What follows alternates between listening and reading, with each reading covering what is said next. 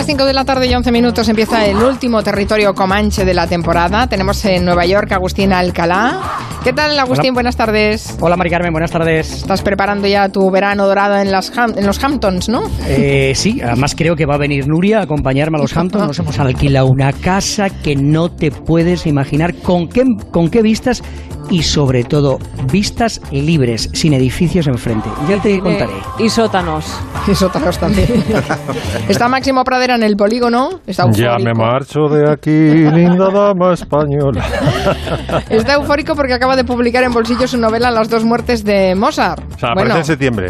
ya, ya, nos recrearemos. Tu alter ego, ¿no? Sí, Joseph Gelinek. Pero eh, tengo los ejemplares, pero eh, en, el, en, la mesa de novedades estará en septiembre, el 12 de septiembre. Ya ha palabrado una copia. ¿eh? Por supuesto. Máximo. No, para los comancheros tengo, tengo copias gratis. La mía viene por correo, mm, entiendo. Sí, sí, por supuesto, contra el reembolso. Muchas gracias. Aquí en Barcelona ya lo han oído, está mi quiotero con cara de felicidad, como si al acabar el Comanche fuera directamente a beberse un mojito. Claro, cada vez es ¿Eh? una, euforia tropical que manifiesto a través de mi camisa, una guayabera con copas de martini, o sea que podría no hablar. Fantástico, ¿eh? Estás fantástico, va de cóctel total. Y Nuria Torreblanca que compite con Miki a ver, quién, a ver quién tiene más cara de felicidad, ¿no? Sí, a ver quién bebe más cócteles después también. en Castro Urdiales, oteando el horizonte, tenemos al gran Gatsby del Comanche. Santi Segurola, ¿qué tal, Santi? Buenas tardes, pegado a la televisión. ¿eh? Oye, ¿qué está pasando en el Tour? ¿Qué está pasando en el Tour? Pues ha ocurrido una cosa em, tan infrecuente que eh, quizá me equivoque, porque yo no recuerdo que se haya suspendido una etapa por, por, lo que ha sucedido hoy. Etapa tres días del final, eh, tenían que subir la cumbre más alta de, de, este, de este recorrido, el Iserán, 2.700 y pico metros. Ha habido una batalla tremenda, han descolgado al líder, a la Philippe, y cuando estaban bajando han parado a todos los corredores porque abajo se había desatado una tormenta de tal calibre que ha habido eh, han tenido que intervenir las máquinas, desprendimientos en la carretera, los corredores preguntándose qué ha pasado y eh, han decidido eh, otorgar la clasificación en el momento que han pasado la cumbre cuando de Iserán, cuando todavía faltaban unos 35 kilómetros para el final. Y esto coloca a un colombiano en disposición de ganar por primera vez en la historia el Tour de Francia. A Nairo, ¿no? no, a Egan Bernal. Ah, Un chico de Lineos, un chico de 22 años que viene ya con, mucho nombre, mucha proyección, pero solo tiene 22 años y ha sido su ataque ha sido demoledor. Lo que pasa es que eh, ha habido unos coitus interruptus. Cuando estaba bajando, se supone que para todavía con muchísimas posibilidades de ganar la etapa, porque lo había hecho de maravilla y estaba el líder hecho polvo, eh, han suspendido la etapa, no había más remedio, evidentemente la seguridad es lo primero, pero todavía si tenéis algún monitor por ahí veréis cómo están las máquinas quitando granizo en cantidades industriales y además con desprendimiento. No es habitual en el clima francés de julio, evidentemente, pero es que tampoco es habitual y debe ser consecuencia también de los enormes mm, caloradas que están pasando. han llegado a París con 42 grados, han llegado. Nos quedan siete añitos, dicen, de, para parar esto. Y mm, luego ya es si se convierte en un proceso irreversible. Pues tenemos un liderazgo mundial así repartido en varios países como para acabar en siete años. No, no, con esto para acabar con el planeta lo conseguimos. Con cinco tienen suficiente, sí. Mucha gente que nos tranquiliza diciendo que ya ni siete años ni nada, que ya hace tiempo que es irreversible. Es decir, quien quiera verlo por ese lado. Qué, tremendo. Bueno, en fin. Eh, pues mira, ya puestos, vamos a hacer canciones de despedidas. Pensábamos hacerlas solo porque Adiós, mundo nos, cruel. nos íbamos, exacto, nos íbamos solo para, para el verano, pero veo que ya podemos despedirnos a, a tu tiplen. Máximo, esta es tu lista de reproducción. ¿Qué nos sugieres? Sí, bueno, es despedida del Comanche, que volvemos el 2 de septiembre, ¿no? Si no me bueno, equivoco. El, el 2 no, el 2 es lunes, volvemos Ah, en el programa, pero sí, ese viernes ya estaréis. El 6. Ah, pensé que lo habíais hecho diario ya. no, des y- ideas, y a lo mejor, despedida- mira, no estaría mal. A ver, es despedida también de la, de la legislatura y de las eh, del pacto, ¿no? Porque no, no parece, no tiene muy buena pinta la cosa. Yo, como no es partidista, me vas a permitir, Mari Carmen, que mm, eh, anuncie que he colgado en change.org una petición para que si hay nuevas elecciones, por lo menos los dos candidatos que la han cagado se vayan. O sea, que se presenten las elecciones en noviembre, no Pedro y Pablo, sino Perico de los Palotes y Palote de los Pericos, ¿sabes? Pero que no, no, no pueden obligarnos a votar otra vez y encima los mismos que la han cagado. Entonces, eh, si lo queréis buscar y firmar, change.org, Pedro, Pablo, nuevas elecciones, tenéis que iros, nuevos candidatos, así se llama. bueno, eh, sí, es una idea. A lo mejor así se espabilan, ¿no? si, esa fuera la alternativa, si no la habéis conseguido, muy buenas, a lo mejor entonces sí que se ponían más a la labor. Bueno, vamos con esa lista de reproducción de despedidas. Me pues parece muy propia para un viernes como hoy. La canción, ya esto es una canción fetiche del Comanche, por lo menos para Nuria y para mí. Sí, ya me marcho de aquí, la dama española. Es la canción con la que se burla Robert Shaw en Tiburón, de Richard Dreyfus y de su jaula antitiburones, con una vieja canción de la Royal Navy, que yo creo que es de los tiempos de Trafalgar eh, de los tiempos del almirante Nelson porque dice For we have received orders for to sail to all England y lo tiene que reciclar a for to sail back to Boston está todo reciclado ¿no? y bueno vamos a escuchar a Robert Shaw en versión original. Farewell and adieu to you fair Spanish ladies. Farewell and adieu you ladies of Spain.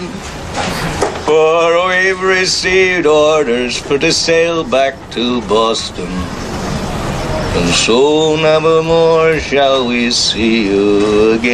¿Sabéis dónde está la mala leche del mensajito que le manda Robert Shaw a Dreyfus en la línea final? Porque en la canción de la Royal Navy es But we hope in a short time to see you again, in a short time to see you again. Y él en cambio dice eh, and, so nevermore shall we see you again. O sea, eh, hasta luego, cocodrilo. O sea, te, van a, te va a despedazar el, el tiburón. El bicho. Hombre, desde luego en versión original mucho mejor que en la traducción. No, no, no, no. A mí me gusta mucho el doblaje de tiene tiburón. ¿eh? Sí, tiene De hecho, tuvimos a, Isabel Villagar. Canta mucho mejor Robert Show que. Espera, espera, espera. No te embales. No, te embales. no me embalo, no me embalo. María del Carmen, no te embales. Tuvimos a una vocal coach, eh, Isabel Villagar, y contrastando versiones de originales con versiones dobladas y me parece recordar que dijo que la versión doblada estaba muy bien a la altura de sí y que hacía muy bien el deje taja de cuando va borracho también. Sí sí sí, vale me he callado. Cuando habla un especialista yo me callo. Eh, ¿qué, más tenemos bueno en esa una cosa eh, una historia maravillosa que es la, la, historia de la sinfonía de los adioses en, eh, de Haydn.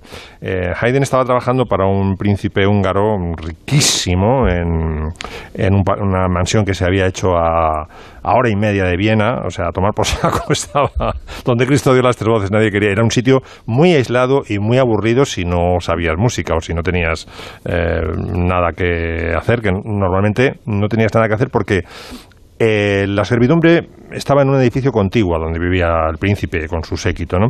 Y entonces mm, era un edificio, como eran muchos músicos y muchos muchos eh, criados, no cabían las familias, las, las familias se quedaban en Budapest o en Viena. Y entonces, claro, cuando llegaba el verano, pues por lo menos ese mes de vacaciones, decían los músicos, por lo menos que nos dé eso para poder reunirnos en Viena con nuestras familias, ¿no? Bueno, pues al príncipe Esterhazy eh, se le olvidó ese verano, porque bien porque estaba disfrutando mucho de la orquesta, darles ese permiso. Claro, no había sindicatos en aquella época.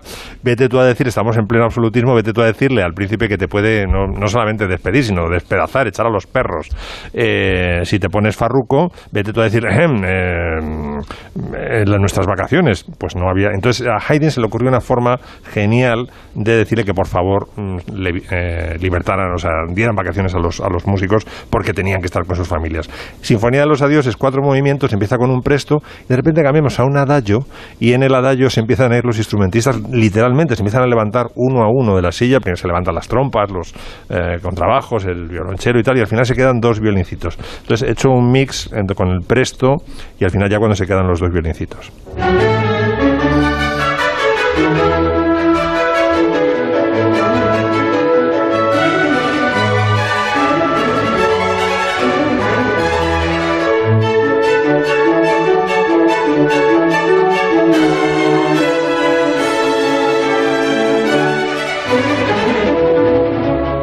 Esto sería el presto y ahora sí eh, fundimos al, al adagio.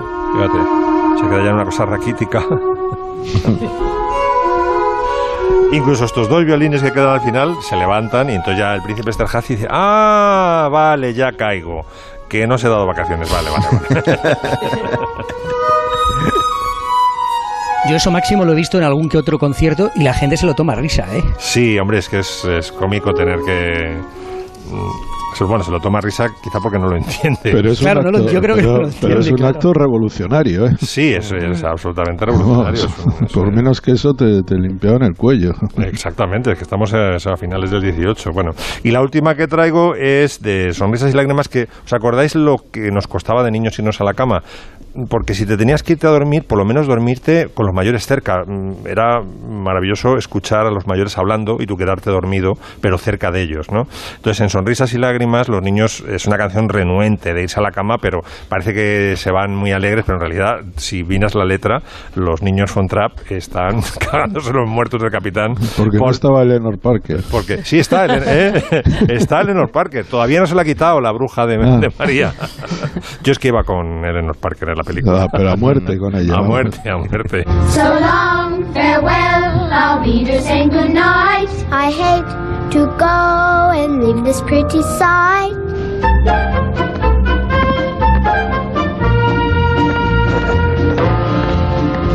So long, farewell, I'll be to saying adieu. Adieu, adieu, to you and you and you. Además estaba la fiesta en marcha, ¿os acordáis? Estaba la fiesta, que con lo cual daba todavía más rabia, porque habían sido los triunfadores con el, teatrito de la cabra, que lo habían hecho delante de todos los invitados. y en lo mejor, a la cama. a la cama, claro. Que no se quejen tanto. Yo tenía que irme a dormir con la sintonía de la clave y cruza el pasillo con esa música, ¿sabes? Que da un miedo. Yo he llegado a irme a dormir con la sintonía de Cleo y la familia. Hombre, eso, Mari Carmen, de nuestra generación. Yo soy más, pero sí es verdad. Sí, sí. Vamos, con el famoso vamos a la cama. Eso, eso revela la dama más que el carbono 14. Casemiro también en mi casa. Bueno, Casemiro volaba. Casemiro. I cannot tell a lie. I flit, I float, I flee, flee, flee, I fly.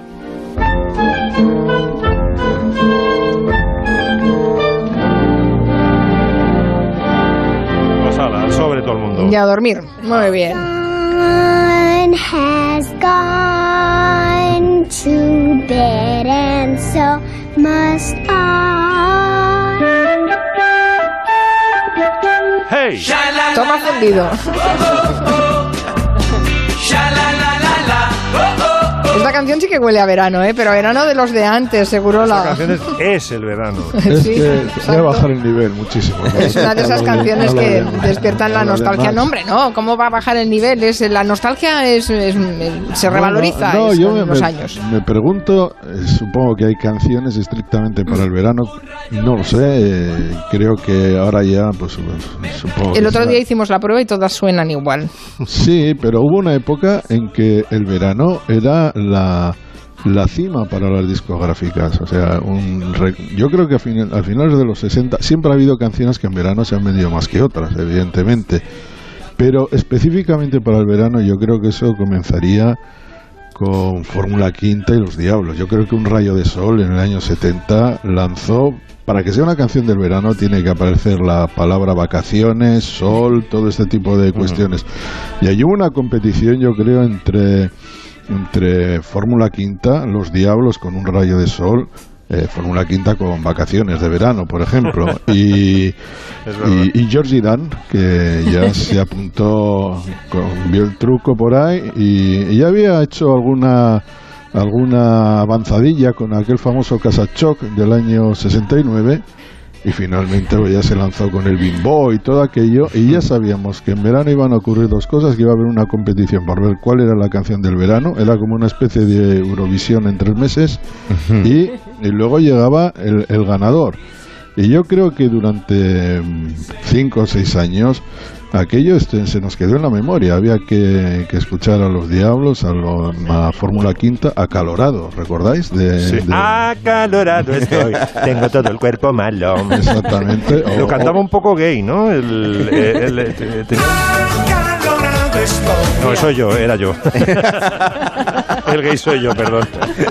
Bueno, era, eran productos específicos para el verano, pero es que de un rayo de sol se vendieron casi medio millón de ejemplares. Imaginaros, medio millón, Uno, uno detrás de otro en vinilo y en cada casa, porque eso además era un producto estrictamente nacional. Y creaba sinergia, ¿te acuerdas, eh, Santi, con los coches de choque?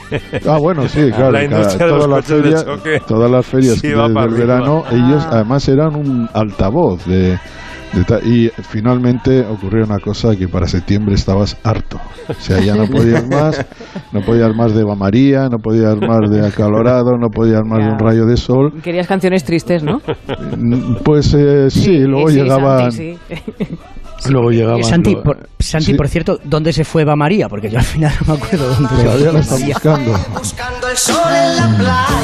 Después la encontramos en los karaokes. Pero daros cuenta, todas hay playa, todas hay sol, todas hay vacaciones. Oye, funcionó y hubo, yo supongo que para algunos grupos eso ha sido todavía con el revival, 40 o 50 años después, se vive en giras de eso y da, da rendimiento. Yo, quizá ahora me puedan decir que Despacito y todas estas son canciones que se han vendido muchísimo, pero yo creo que no tienen eh, el mismo mensaje, si es que se podía hablar de mensaje en aquella época. El mismo compromiso con el verano. No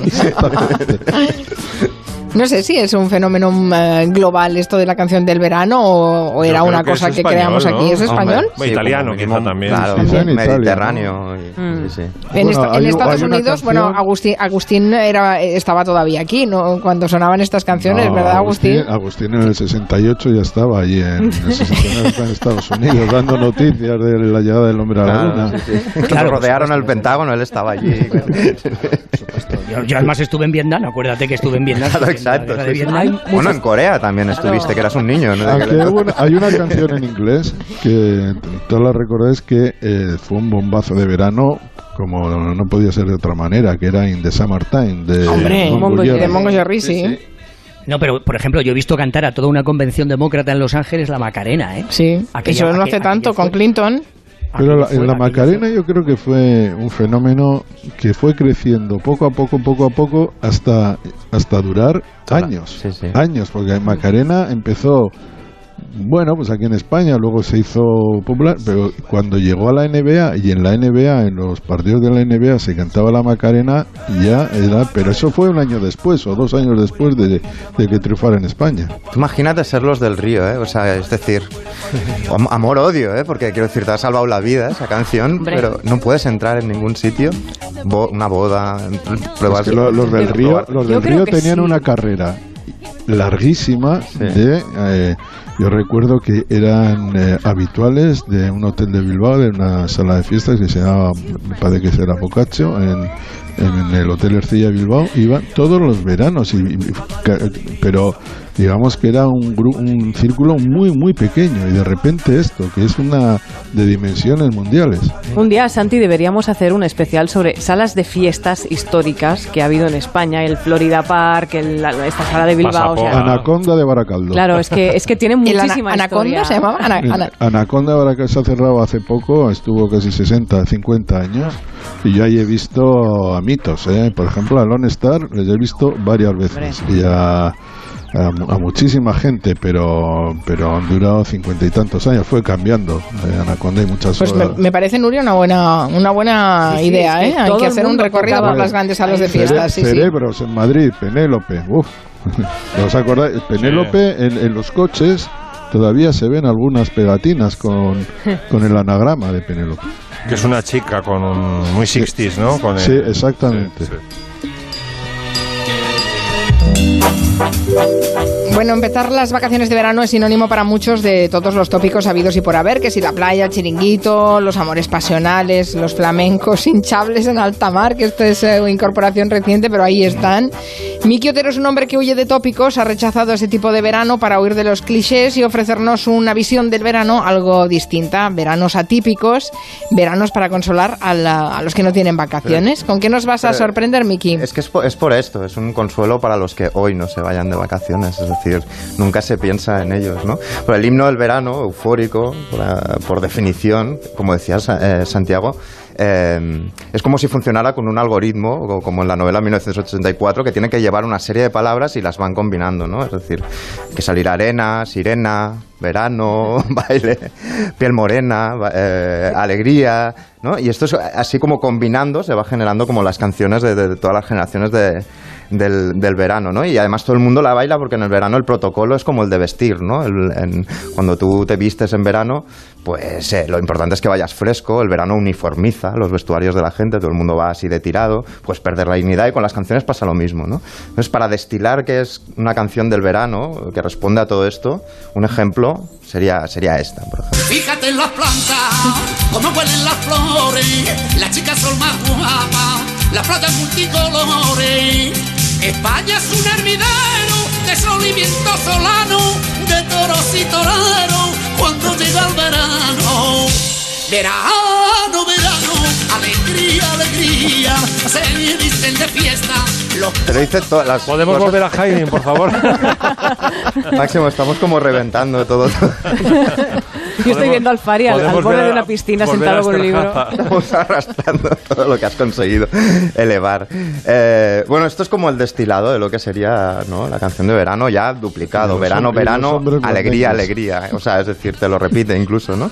Pero hay otros, otros, otros veranos más melancólicos, ¿no? Es decir, hay gente que en verano es eso, no tiene vacaciones, o es una persona melancólica que no vive con esa euforia eh, el verano. Y entonces hay canciones que, van un poco a atrapar esta sensación un poco más eh, agridulce, ¿no?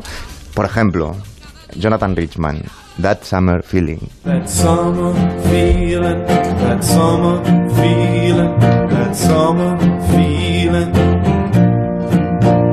When there's things to do, not because you gotta ¿Qué está explicando aquí Jonathan Richman? A veces no, os pasa que a veces os quedáis como embobados pensando en el verano de hace 23 años y recordáis exactamente pues cómo olía ese verano, qué hicisteis el último día de vacaciones, etcétera. Eso es lo que él llama el de vacaciones. Exacto, sí, y él lo llama como that summer feeling, ¿no? Esa sensación, ese sentimiento eh, veraniego. Y entonces lo que él explica es cómo, cómo conformamos esos recuerdos, ¿no? Y empieza a decir, pues cuando eh, te lanzabas al estanque, cuando corrías por el césped verde, etcétera, hasta que da un giro y dice, todo eso es muy peligroso, porque si lo mitificas demasiado, eso te va a perseguir toda la vida.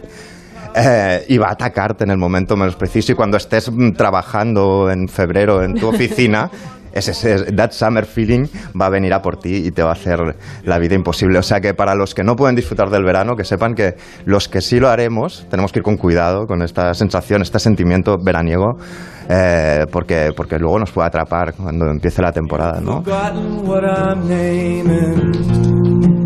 Esta suena, suena melancólica, pero hay, hay canciones de verano eh, dedicadas a los que no pueden disfrutarlo que son mucho más animadas. Por ejemplo, esta otra.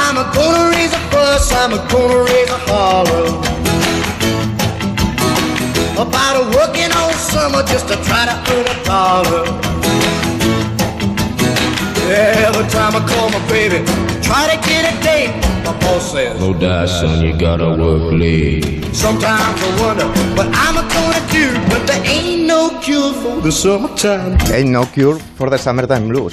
No, no hay cura para la tristeza veraniega. Y esta canción es un himno, yo lo veo como una especie de himno al becario que tiene que trabajar en verano. o al que ha suspendido y tiene que ir a septiembre y tiene que ir a una academia. Pero eh, incluso no habiendo, en no habiendo suspendido, eh, había cierta añoranza del colegio. Ya cuando estabas en finales de agosto, ya te apetecía volver al colegio. ya bueno, llevabas dos meses largos. veo que eres de la seguro de eso? Porque Máximo era de microfaradía de los empollones también era un poco empollón máximo, entiendo esta reflexión. A menudo colegio iba máximo. Solo se iba por las mañanas. Pues esta canción va de eso, ¿no? De trabajar todo el verano para ganar un dólar como máximo, eh, de, estar en la ciudad y conseguir una cita y de repente que tu jefa eh, te diga que te tienes que quedar tres horas más y que no puedes disfrutar del verano y viene a decir eso que realmente no hay cura para esta tristeza veraniega, ¿no? Más que ponerte esta canción muy alto, entonces sí, igual.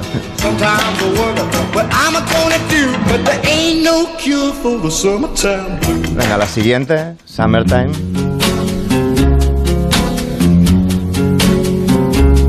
Summertime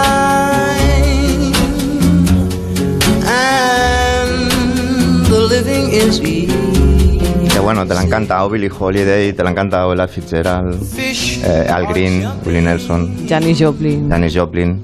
Scarlett Johansson eh, o Sam Cooke, que es el mejor de todos. Es una, eh, que es el que la una está nana en origen, es una nana, es una, una nana que le cantan en Porgy and Bess a- En Porgy and Bess, sí, compuesta por los hermanos Gershwin, ¿no? Y, y, bueno, en realidad el verano aquí no, no va sobre, no es el verano del Fari que escuchábamos antes, sino es una especie de metáfora, ¿no? Es decir, tú siempre, eh, si eres una chica que tienes un padre rico y una madre que es muy guapa, todo en realidad es un poco un verano para ti. Nunca vas a tener problemas en la vida y vivir será, será fácil, ¿no?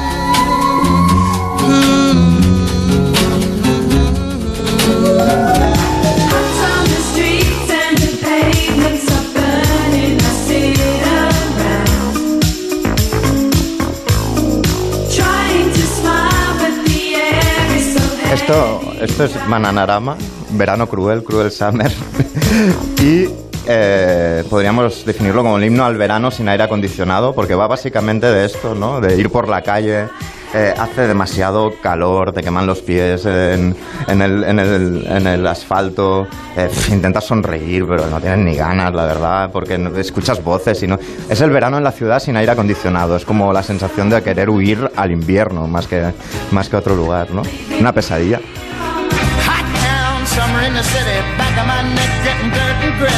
Y esta es Summer in the City Loving Spoonful y empieza como la de Bananarama y luego hay un cambio que es este. Y es por eso que esta canción de Loving Spoonful es tan increíble. Para mí la canción definitiva va dedicado a los que pasan el verano en la ciudad porque va de esto. Y empieza cuando empieza con la música así más en acordes menores diciendo que el verano eh, en realidad en la ciudad es un verano horrible tu nuca está sucia del sudor que tienes lo pasas fatal etcétera etcétera y entonces cambian los acordes y dicen, pero por la noche, por la noche todo cambia, el aire es más frío, sal a la calle, busca una chica, pásatelo bien.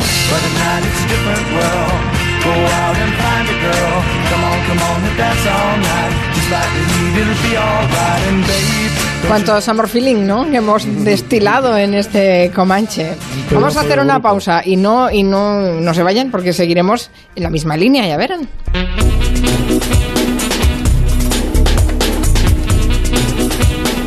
De 3 a 7, Gelo. Con Carmen Juan. Hay seísmos y seísmos con los que ahorras mucho dinero. Adivina cuál me gusta más. Línea directa se supera. Por primera vez, seis meses gratis en tu seguro de coche. 902-123-322. Consulta condiciones en lineadirecta.com. Una compañía Banquinter. Los habitantes de Cuatro Casas aceptan el reto de vivir durante 10 días sin nada. su parte dura y su sacrificio, no todo es jiji, jaja. Líder en la noche del lunes. Es que no se lo imagina. El contenedor. El lunes a las 11 menos cuarto de la noche en Antena 3. Onda Cero, Madrid. En Motor Tomé Skoda hemos recibido el premio al mejor concesionario nacional por ser líderes en ventas, en calidad y por nuestro gran equipo. Queremos compartir este premio contigo. Ven en julio a Motor Tomé y llévate un Skoda Fabia totalmente equipado desde 99 euros al mes. Tu nuevo Skoda Fabia te espera en Madrid, calle de Tauro 29 junto al aeropuerto y en la web motortomé.com. Dark Sky Party Alqueva, 26 y 27 de julio en Campiño, Reguengos de Monserás, Portugal. Conferencias sobre astronomía y astrofotografía, observación solar y nocturna, talleres, yoga, cata de vinos. Conoce el primer destino turístico Starlight del mundo. Más información en darkskyalqueva.com. Madre mía, qué día más agotador. El trabajo, los niños. Estoy reventado. Menos mal que ya duermo y descanso como nunca. Me pasé por una tienda Somnium y ahora tengo el mejor colchón y al mejor precio. Además, ahora están de rebajas hasta el 60%. Flex, Tempur, Vultex, Picolín. Hay 13 tiendas Omnium en Madrid. Encuentra la tuya en la tienda somnium.es. Buena suerte es heredar un piso. Mala suerte es que lo ocupen. La puerta antiocupación de STM Seguridad se instala en 10 minutos y sin dañar tu puerta actual. Protege tu casa el tiempo que necesites por solo 3 euros al día. Entra en stmseguridad.com o llama al 91 426 7210 y evita que ocupen tu piso. stmseguridad.com Muebles Adama, la mejor tienda de muebles de Madrid, te ofrece sus rebajas de verano. Por variedad, por transporte y montaje gratuito, por financiación, por calidad y por descuentos de hasta el 50%. Muebles Adama en la calle General Ricardo 190 y en la web mueblesadama.com. Si tuviera que dar un consejo a alguien que quiera hacerse un trasplante capilar, sin duda que confíe en Hisparia. Con más de 35.000 pacientes satisfechos, Grupo Insparia ya está en Madrid. 10 años de experiencia y la más avanzada tecnología para tu trasplante capilar. Llama al 900-622-150 o entra en hisparia.es y pide tu consulta gratuita. Apuesto a que siempre has querido ser voluntario en una causa solidaria. Esta es tu oportunidad. A3 Media y Cooperación Internacional ONG llevan más de una década celebrando el Día Solidario de las Empresas. Una iniciativa dirigida a todas las empresas, grandes y pequeñas, para que colaboren con sus voluntarios en proyectos de ayuda a los colectivos más vulnerables. El próximo 26 de octubre, únete al Día Solidario de las Empresas. Infórmate en diasolidario.com. Cada persona cuenta, cada empresa suma. Facebook, Twitter, YouTube, hay más de un medio para que nos sigas. ¿Cuál te gusta más? Onda Cero es la radio que siempre va contigo, porque estamos en las redes sociales para que nos sigas, para que opines, para que compartas noticias. OndaCero.es, más y mejor.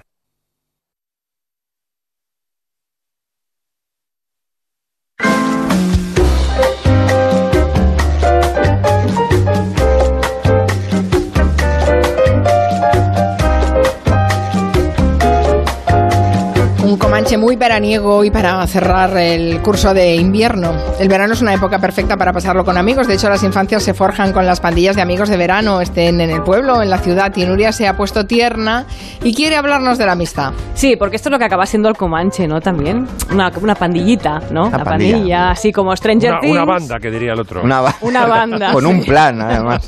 Exacto, una banda, sí. Pues bueno, una, como una pandilla, como los niños de Stranger Things, solo nos faltan las bicis, nos faltan los fenómenos paranormales. Así podría sonar el territorio Comanche cualquier viernes, porque monstruo Demogorgon sí que tenemos y se llama Caprile. Se acerca algo. Algo sediento de sangre. ¿Qué es? ¡El Demogorgon! Estamos bien jodidos. Caprile. Ahora tendremos que irnos. Adiós. Bueno, hasta mañana. Bueno, las pandillas de amigos estas que siempre aparecen en las series, en las pelis y en los libros, eh, siempre se unen para combatir el mal que tiene forma de distintas... Se puede presentar de distintas formas, pues en forma de mundo paralelo, como en Stranger Things. A veces el mal se presenta en forma de especulación inmobiliaria, que es lo que unía a los Goonies, esa pandilla de amigos que crearon la primera plataforma de la PA infantil, ¿no? En los 80. Ellos nos enseñaron lo divertido que debía ser encontrarse el mapa del tesoro de un pirata. ¡Hay que ha encontrado un mapa! Willy el tuerto. Sí, fue el pirata más famoso de su tiempo. ¿Qué te... Era Mickey. Yo tenía era un poco Mickey, pero yo tenía, o sea, en, en mi colegio hubo un, un buen rato un, un timador profesional, un compañero de clase, que nos estuvo sacando dinero y cromos durante mogollón de tiempo porque él defendía que existía los Goonies 2 y que te- la que tenían VHS en casa. Y entonces nos iba pidiendo, a- o sea, trueques de tal, y le íbamos soltando todo lo que teníamos, en plan, yo estoy a punto de darle las bombas. ¿Sabéis a quién tuve no yo en el cole? existía, o sea... ¿Sabéis a quién tuve yo en el cole? ¿A Al- quién? Al, solitario. A Jiménez. Ah, ¡Hombre! Jiménez fue al Sí. liceo italiano y le calzó una hostia al director del colegio que le dejó la cabeza colgando de una vena. Fue terrible. Qué gran historia aquella del solitario. Sí, sí, la- Pues- el atragador. Sí, sí. Bueno, el, el asesino, perdona. Es- Se cargó a, bastante gente. ¿Sí? ¿Se cargó gente? Sí, sí, se No, cargó. eso Y no este recuerdo, que- recordaba que- los atracos, pero no. Me ha parecido entender que iba a tu colegio. Sí, sí, sí, sí, estuvo varios años yendo al liceo Y italiano. por eso, y ese era el colegio al que te apetecía tanto volver. Hombre, vi- vidilla había, Santi. Qué gol- golpe bajo, Claro. Santi. Máximo, Oh. Máximo siempre tuvo un pie en la biblioteca y otro en la delincuencia. o Sí, sea, sí, siempre- es ahí. En, en dos mundos también, como los niños de Stranger Things. Bueno, en septiembre llega otra de las grandes películas de amistad de niños que se enfrentan al mal, esta vez a un payaso. La película se llama It y se basa en la novela de Stephen King. Y en cuanto a las canciones, a ver si conocéis la intrahistoria de esta canción.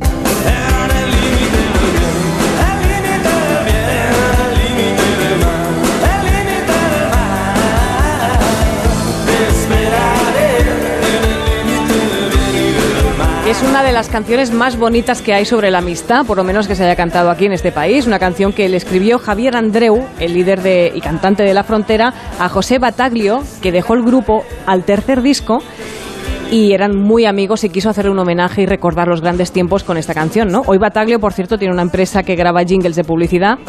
Hay otra canción sobre la amistad, la original, ya la conocéis todos, es de los Beatles, la cantaba Ringo Starr, pero vamos a poner la versión de Joe Cocker. What would you do if I sang out of tune? Would you stand up and walk out on me?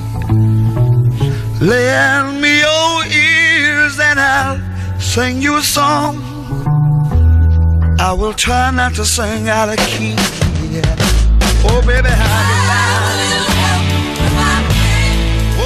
Y hemos escogido esta, With a Little Help from My Friends, la versión de Joe Cocker, porque fue la sintonía de una serie que se llamaba Aquellos maravillosos años, que lo mejor de esa serie fue el bulo que se mantuvo durante años, porque decía ese bulo que uno de los protagonistas, el mejor amigo del protagonista, cuando creció, era el, era el cantante Marilyn Manson. Y durante años la gente pensó, ¿el niño de aquellos maravillosos años es Marilyn Manson? Sí. Y todo el mundo creía que eso era cierto. Al final no, fue un maldito bulo. Bueno, otra categoría son los amigos... Al final se ligó a la, a la niña aquella, el protagonista, porque Bueno. estuvo enamorado de- Sí, de, una... ligar a la manera infantil, Santi. Ya sabes, Santi, que no es muy fan de los spoilers, aunque hayan pasado 30 años. Sí, yo soy reacia a contar el final. Bueno, amigos, a la fuerza sería otra categoría, ¿no? Esos que haces después de pasarte todo un sábado castigado en el instituto. Un cerebro, un atleta Una irresponsable. Una princesa. y un criminal. ¿Contesta eso a su pregunta? Atentamente le saluda el Club de los Cinco. Película de culto, donde las hay al Club de los Cinco también, ¿no? Y vamos a acabar con un canto a la amistad que salía en el libro de la selva, que es, una, es un canto a la amistad entre buitres y cachorros humanos. Son tus amigos los que siempre te vendrán a ayudar. Ven a cantar, necesitamos un tenor. Amistad. Los cuervos de Dumbo, ¿no? ¿Quiénes son estos? Del libro de la selva. Ah, del libro de la selva. La mano amiga que se tiende sin pensar.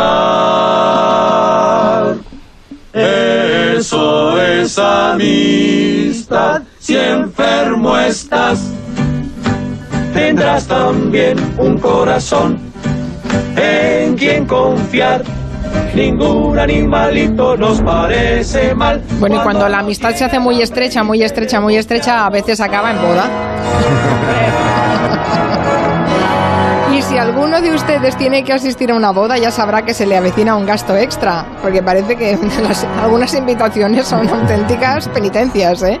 Entre regalo, vestido, bueno, yo qué sé, de todo. Pero en Estados Unidos, asistir a una boda supone algún gasto más, especialmente si eres la dama de honor, entonces puedes acabar en la ruina. ¿Esto es así, Agustín? ¿Qui- va, que ¿Quién no quiere casarse rodeado de amigos, de las chicas con las que has ido al colegio, en tu barrio?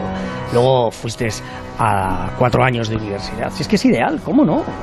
Pero claro, para muchos, mucha gente, para muchos hombres, para muchas mujeres, el que, el que te inviten a una boda y te incluyan en lo que se llama aquí, entre las chicas, el bachelorette party, es, es un desafío, porque mira Mari, la verdad es que estar en ese special moment con tu amiga del alma, para, para muchas mujeres es una puñeta, porque también para los hombres hay que decirlo, pero hay que reconocer que hay gente, un tercio de todos los millennials se endeudan para acudir a la boda de un amigo o de una amiga. Y se endeudan con hasta más de mil dólares. Hombre, porque claro, y tienes que ir, porque si dices que no, pues se enfada todo el mundo. Hay, am- hay amistades que se rompen, hay amigos que no te hablan, hay familiares que quedan muy molestos.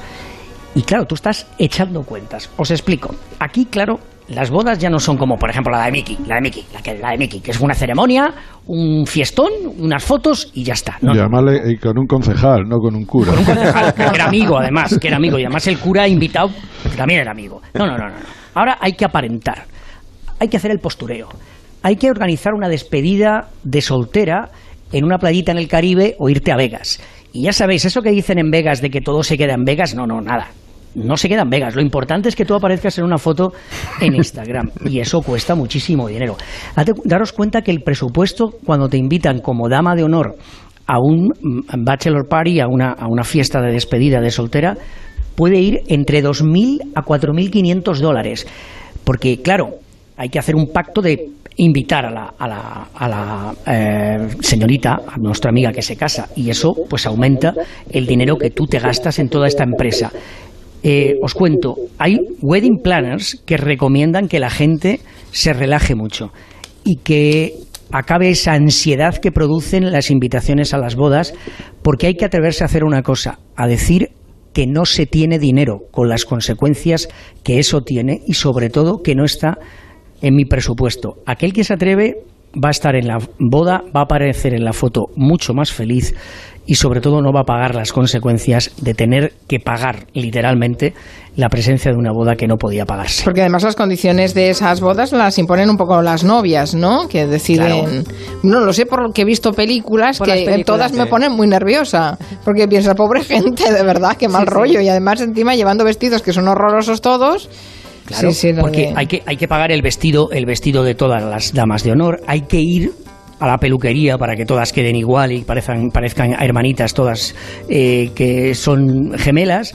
Y luego, claro, hay que pagar eso sí, si te invitan como dama de, dama de honor, eh, eh, Mari Carmen, no tienes por qué pagar los 200 dólares por cabeza que habitualmente se paga aquí en Estados Unidos eh, por una por una asistiendo a una boda eh, para la, invitación y luego pues la fiesta que se da.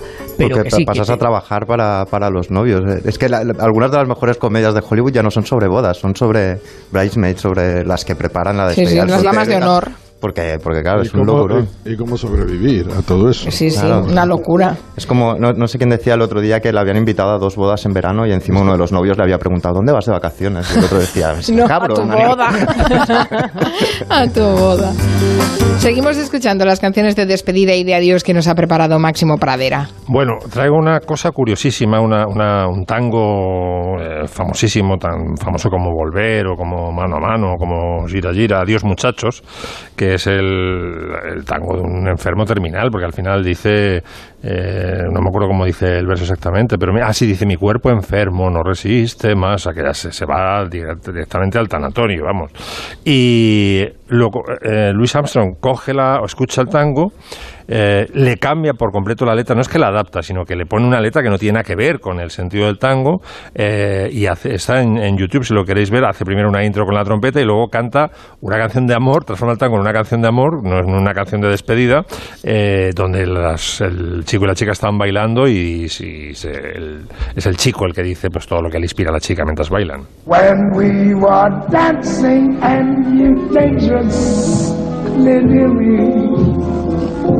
I get ideas.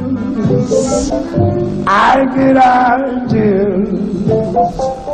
I want to hold you so much closer than I dare to.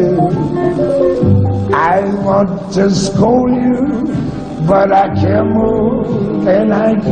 es maravilloso el número visto además. ¿Quién es el copyright? ¿Quién esa, esa, es decir, se cambió todo sí. la letra, pero la canción es muy reconocible. ¿Se sabe si... ¿Quién hizo la, versión inglesa? no, no lo sé. a su nombre, porque lo mismo hay una demanda con una canción. Sí, no, da igual la letra, ¿eh? O sea, es decir, si la melodía se prueba que es la misma, ha pasado muchas veces que si hay una parte larga de la canción que es la mm. misma melodía, ya te puedes, ya puedes, ya puedes em, hacer la, demanda. Esto creo que lo hizo de acuerdo con el principal intérprete, que no me acuerdo quién, qué tanguista era. No era ninguno de los number one, eh, pues no, porque no, me sonó al verlo, pero en fin, yo creo que estaba... la cosa es si la acreditas, ¿no? Sí, sí, sí, exactamente, que no la haces pasar, como, como intentó hacer pasar Chaplin en Luces de la Ciudad, intentó, intentó hacer pasar eh, la canción de la, la, la violetera la intentó hacer, hacer pasar por suya, sí. Eh, desde España le dijeron, chato, que se deben aquí unos derechos. Que Luis Mariano se la sabe de memoria. bueno, tengo también, una, esto es una cosa increíble, una canción, un exitazo, una, una de las mejores canciones de amor de todos los tiempos, de desamor, de despedida en realidad, porque en eso estamos, fue compuesta por un matrimonio, mm, empezaban las, las parejas de compositores eh, entonces, era este era un, eh, señor y una señora, que fueron de los primeros, me acuerdo de los nombres porque eran difíciles de retener, y más a mi edad, y eh, fueron de los primeros en ganarse la vida escribiendo solamente canciones, ¿no?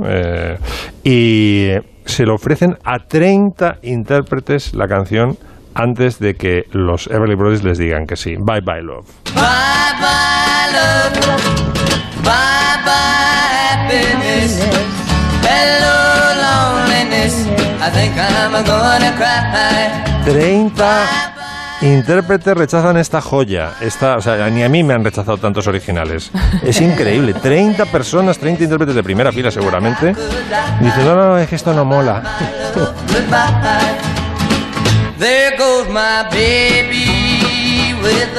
Bueno, fue el gran hit, el primer hit de los, eh, de los Everly Brothers y luego versionada por Ray Charles y por Simon y Garfunkel en, en, el puente sobre aguas turbulentas, me parece que está.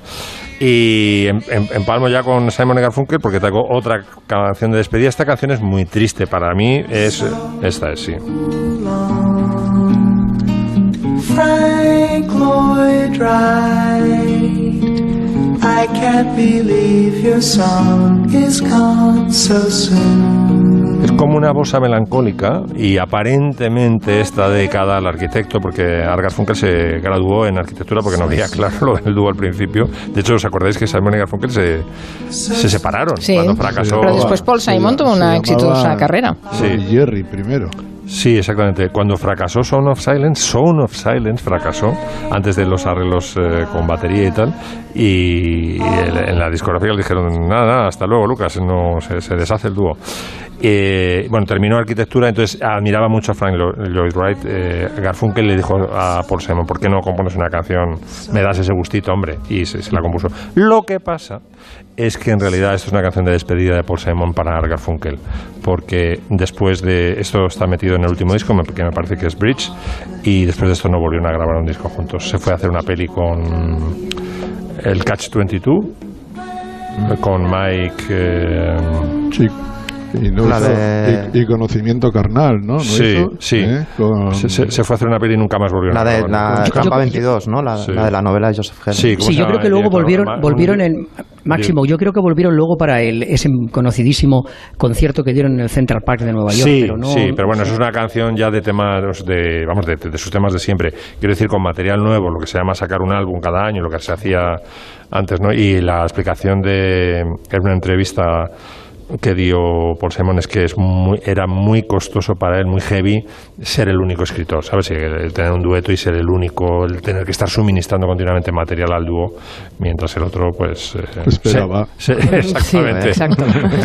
esperaba poner su voz angélica. Sí, era, era muy desigual ese, ese dúo realmente. Y no solo de forma aparente, físicamente ya eran muy desiguales también. pero yo leo los mapas bien cuando vamos de gira, no, no, no, es, suficiente. Mira, la verdad es que nos ha puesto en un clima eh, ideal para despedir a alguien, para despedir al actor Roger Hauer, el, famoso replicante de Blade Runner. Exacto, un actor que siempre va a ser recordado por ese personaje del replicante Roy Batty y el monólogo que él mismo improvisó.